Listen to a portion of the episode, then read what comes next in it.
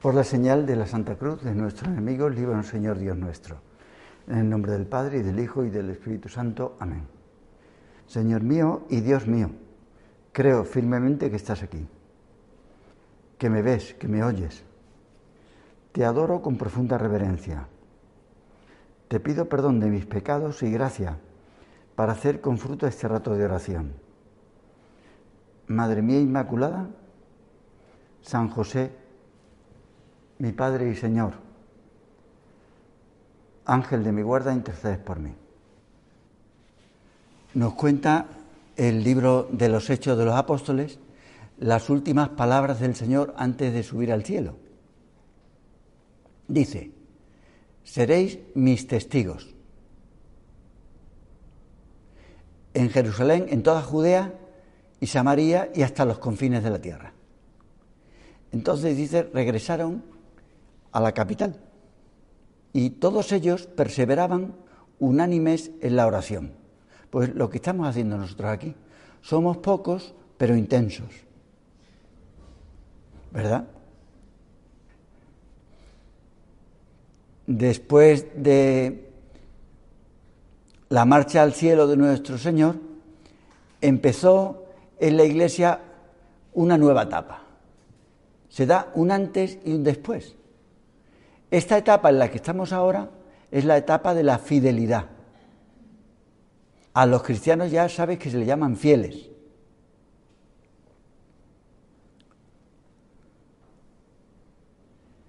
También en las instituciones de la Iglesia, con la marcha de su fundador, comienza la etapa de la fidelidad. Los apóstoles fueron fieles al Señor y transmitieron el Evangelio a precio de sangre, no de cualquier forma. No puede decir, bueno, pues fueron allí, organizaron velas al Santísimo, repartieron una merienda y, y después fueron felices. No, no. Por predicar a nuestro Señor, muchos de ellos murieron crucificados, decapitados, como lo recordábamos ayer con San Pedro y San Pablo. No siempre la cosa fue fácil, claro. Pero no solo por los enemigos de fuera, sino también por los enemigos dentro de la propia iglesia. Hubo muchas dificultades, por ejemplo, para vivir la unidad entre los cristianos. Las cartas de San Pablo nos hablan de dificultades graves. Porque él cuenta lo que sucedía. Es como si aquí estuviéramos peleados unos con otros. Pues él, la verdad que lo que describe es bastante duro. Y también en las cartas se relata la fortaleza del apóstol que incluso tuvo que corregir al mismo cabeza de la iglesia, San Pedro. Lo corrigió él personalmente, porque hacía cosas que no estaban bien. La corrección de San Pablo hizo que la roca de la iglesia, que era Pedro, no desfalleciera en su fidelidad a Jesús. Pues también nosotros vamos a pedirle ahora al Señor Jesús, haznos fieles, con la fortaleza que tuvieron esos hombres, los primeros, los apóstoles, con una fortaleza llena de cariño y de sentido común. Nuestra fidelidad, lo mismo que la de los apóstoles, consiste muchas veces en no cansarnos de corregir. Pero las correcciones que tenemos que hacer nosotros no es cantarle las 40 a la gente. Dice, bueno, ven para acá que te voy a decir quién eres tú. El sincericidio. Te voy a ser sincera. No, por favor, no me seas sincero. No, no, no. Mira, yo te voy a decir lo que piensas. No, no, por favor. No me digas lo que piensas. Porque detrás de esas palabras hay mucha falta de caridad. Nosotros hemos de corregir sin que se note que corregimos, pero con tal cariño y tal sentido común que decimos las cosas positivamente y la gente dice, oye, pues voy a cambiar. Es una tentación pensar que las correcciones no sirven para nada. No sirven para nada si las correcciones están mal hechas. Si están bien hechas, nosotros nos acordamos de las cosas que nos dicen y que eh, nos han servido, porque se nos dijeron con mucha comprensión, con mucha empatía. Ahora, cuando llegues tú a casa, pues tendrás que decir cosas que no te gustan, que haya desorden, pero lo tienes que decir de tal forma que suene a piropo. Oye, pero si me está alabando, de tal forma que la gente quiera cambiar, no que sea contraproducente. A veces cuando se dicen las cosas con falta de caridad, uno saca la víbora que tiene dentro y parece que la víbora se revuelve y quiere, quiere y pues tú más, claro, porque las correcciones no están bien hechas. Y quizá una sola vez que lo digamos no bastará. El Señor nos pide perseverancia, vemos que hay fallos, que los demás son gente como nosotros, con defectos, pero hay que seguir insistiendo con cariño. Nosotros somos testigos de que el Señor no nos abandona. Nos corrige, pero no con un megáfono diciendo, eres una pecadora, eres una cualquiera. Er-". No, no, no dice eso sino que Él lo hace de forma suave. Aunque camine por valles tenebrosos, nada temo porque tú vas conmigo. Sabemos que el Señor no nos va a dejar nunca. Señor, tú vas conmigo. La historia de los cristianos, desde el principio, es la historia de las debilidades de unos y de otros. No es que los primeros cristianos ya fueran santos, pues San Pedro no era santo, ni San Pablo, ni, los primeros cristianos desde el principio no eran santos. Se hicieron mejores con el tiempo. Es la historia de las debilidades de los primeros cristianos y la historia de la acción de Dios que fue conduciéndolos, haciéndoles mejores. Muchas veces a través de las dificultades. Dificultades siempre ha habido, divisiones, Cualquier familia ha tenido peleas. Desde pequeño no hemos peleado con nuestros hermanos. También esa es la historia de la Iglesia, pero fundamentalmente es lo que hace Dios por nosotros. Muchas veces se ha repetido que Dios es el que hace y nuestro trabajo consiste en dejar hacer a Dios, dejar que Él haga. Siempre ha habido dificultades y divisiones. Las más graves fueron en los primeros siglos, cuando hubo herejías, cismas, divisiones entre ellos. Pero por encima de todas estas dificultades ha habido personas santas. No quiere decir personas que, que eran raras. Cuando uno habla de santos, uno puede parecer, bueno, estos son personas que les dio por estar todo el día con el rosario en la mano rezando rosarios. Pues no, no. Eso no es un santo. Los santos no han sido personas raras, personas como tú y como yo, que quisieron tanto a Jesús que lo imitaron. Es lo principal. Es curioso, pero es así. El Señor no dejó escrito el Evangelio. Podía haber dicho, bueno, os voy a escribir una serie de normas cómo tenéis que vivir. No, el Señor no, no escribió nada ni revisó nada, porque podía decir, venga, Mateo, escribe tú el Evangelio y yo te lo reviso. Pero el Señor no hizo eso. Tampoco dejó el catecismo de la Iglesia Católica para que nosotros no nos equivocáramos al ver las virtudes que tenemos que vivir o los mandamientos, para que tuviéramos desde el principio las ideas claras. El Señor no lo hizo. Hicieron falta concilios, hombres fieles, gente que estudiaba y sobre todo personas que en cada época fueron verdaderos cristianos. Pues que más que leer cosas, tenemos que fijarnos en los santos. Yo he conocido a santos. Tú seguramente también habrás vivido con alguna santa lo que ocurre que no te das cuenta. Te darás cuenta con el tiempo. Hombre, yo sí me daba cuenta. Esa es la realidad. De algunos menos, pero de otros sí. Cuando viví con don Álvaro, por supuesto con San José María, con el Papa Juan Pablo II, yo me daba cuenta que estaba ante un santo. Luego con algún otro médico que también coincidí, que está en proceso de canonización, él y su mujer. A la mujer le celebré misa bastantes veces. Y ahora me he dado cuenta que este médico se llamaba don Eduardo era muy santo.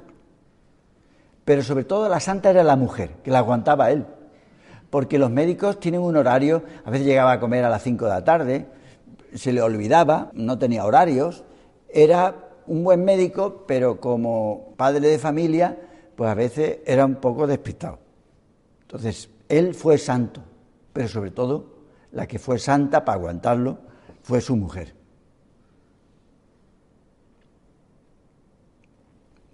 Fijarnos en los santos, no en sus defectos, porque hay gente pues, que se puede fijar en los defectos de los santos.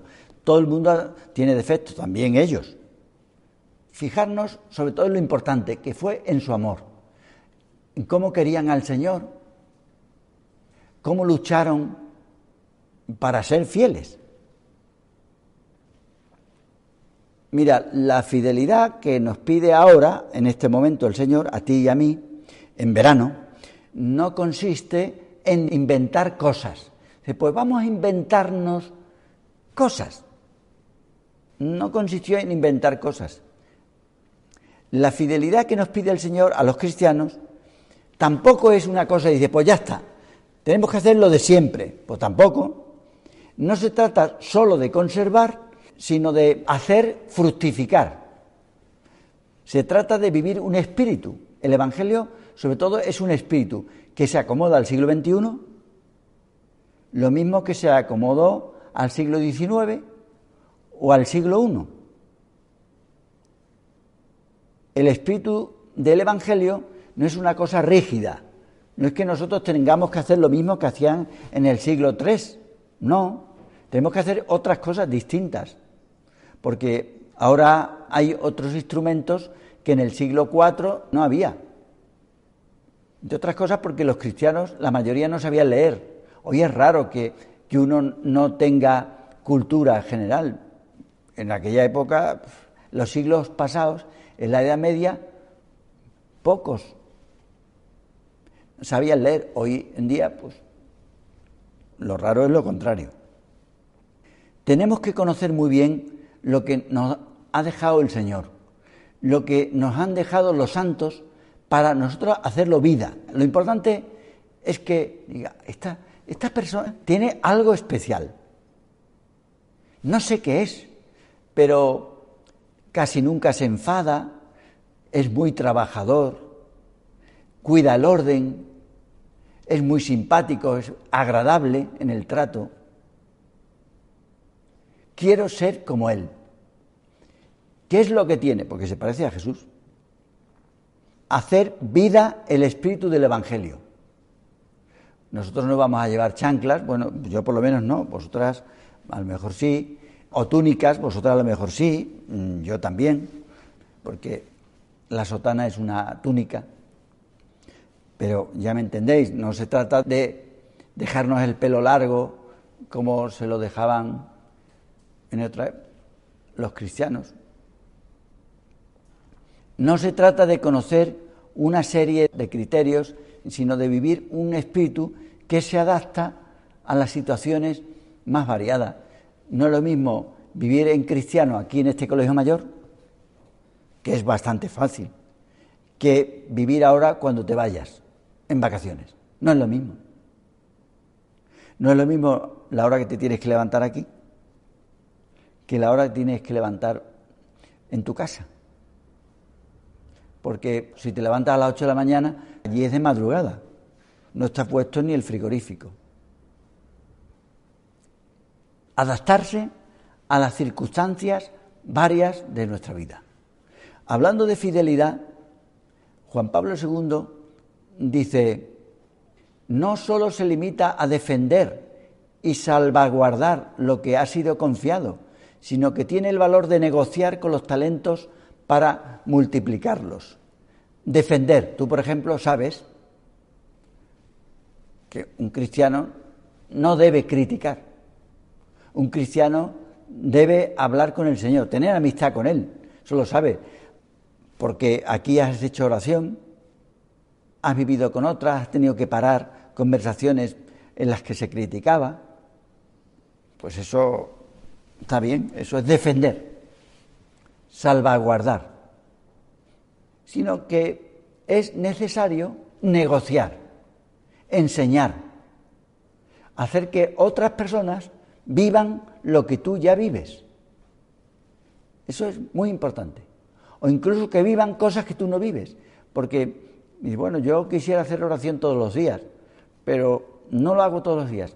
Pero tú enseña a tus hermanas, quizás más pequeñas, o a tus amigas, lo que se gana tratando a Jesús.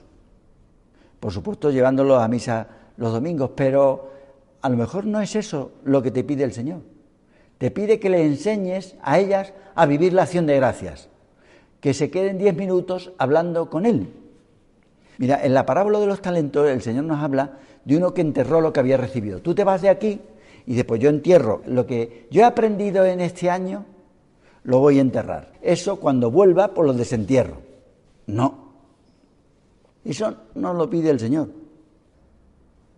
Indudablemente es una forma de fidelidad, tú conservas las prácticas que hacías aquí. Haces lo mismo que aquí, pues ayudas a hacer cosas en tu casa, lo mismo que hacías aquí. No, no, solo eso no. Consigue que los demás también lo hagan. En la iglesia está todo hecho, porque bueno, sabemos lo que es la Santa Misa, lo que es la oración, en qué consiste santificación el trabajo, está, eso no hace falta que se invente de nuevo. Está todo hecho, pero todo por hacer, porque nosotros somos los que tenemos que hacerlo y extenderlo, como le dijo el Señor a aquellos hombres, por todo el mundo. Donde tú vayas, allí va el Señor contigo. Tú eres cristiana y se te nota. No porque digas algo, sino porque, hombre, cuidas la vista, no vas mirando todo como un, un sabueso, mira, ves que hay cosas inconvenientes que no las miras, que no te interesa. Ofender al Señor con la vista, con la mirada o con la imaginación. Entonces la gente se da cuenta que tú no hablas mal de, nadie. ¿Y eso por qué? Que estás contenta a pesar de que estás cansada. Está todo hecho, sí. Una cristiana se encuentra que en la iglesia pues todo está inventado, pero está todo por hacer porque lo tenemos que hacer realidad de tú y yo. El Señor necesita ahora la imaginación de San Pablo, la imaginación de San José María, que se encuentra las cosas hechas, pero dice, pero yo para el siglo XX tengo que hacer cosas nuevas porque el Señor me lo pide.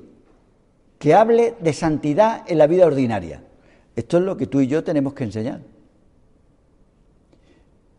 Una fidelidad que no es rígida, se trata de hacer las mismas cosas que hacías en Al Sahara. Es imposible, porque tú no puedes hacer la visita a las 3 de la tarde, porque no tienes oratorio en casa. Tú no puedes ir a misa a las ocho y cuarto, porque no hay misa en ningún sitio a las ocho y cuarto. Tú, muchas de las cosas que hacías aquí, no puedes hacerlas, te lo tienes que invertir. En una de las cartas que escribió Juan Pablo II, el obispo que me ordenó, decía que nosotros los cristianos del siglo XXI tenemos la necesidad de cultivar El cultivo es una cosa que, bueno, se tiene un poquito, pero uno va trabajando, cultivando aquella, haciéndola crecer, cultivar un amor creativo. El amor que nosotros tenemos en nuestro corazón, porque queremos a la gente y se nos nota que queremos a la gente, tenemos que hacerlo eh, todavía engrandecer y que sea creativo, que no se quede en cosas que ya lo hacíamos antes, ¿no? Puedes preocuparte de las necesidades de los demás, porque hay gente que necesita de tu imaginación. No se le ocurren cosas. Oye, ¿por qué no vamos a este sitio? Vamos desde compra. Vamos a, a pedir esto. Es la hora de una nueva fantasía de la caridad, decía Juan Pablo II. Hay que ser imaginativos para agradar a los demás. Cosas que le gustan, que ni siquiera ellos lo saben. Parte de la eficacia de algunas compañías en la actualidad, que es que nos crean cosas que ni nosotros sabíamos que podíamos pedirla.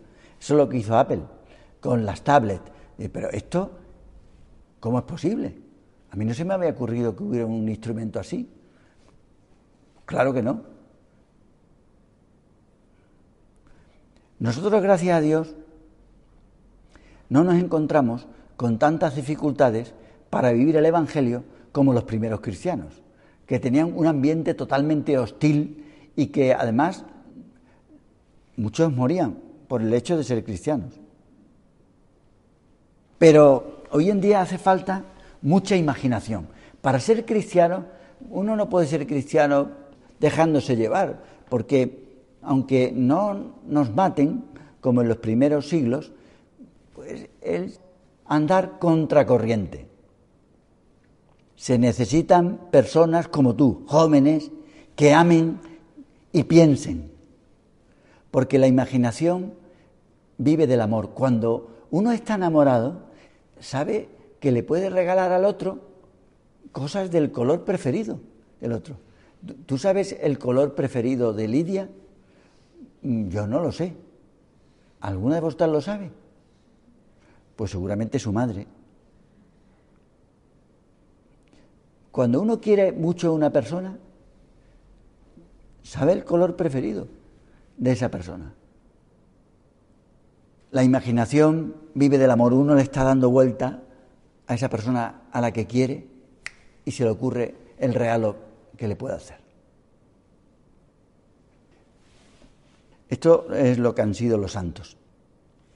Le pedimos a la Virgen que en este verano nosotros sigamos el camino que nos marcó Jesús y que nos han marcado los santos. Corazón dulcísimo de María, consérvanos el camino seguro, que las vacaciones no sean un paréntesis, sino que nos sirvan, como tenemos dificultades, para crecer. Mientras más dificultades,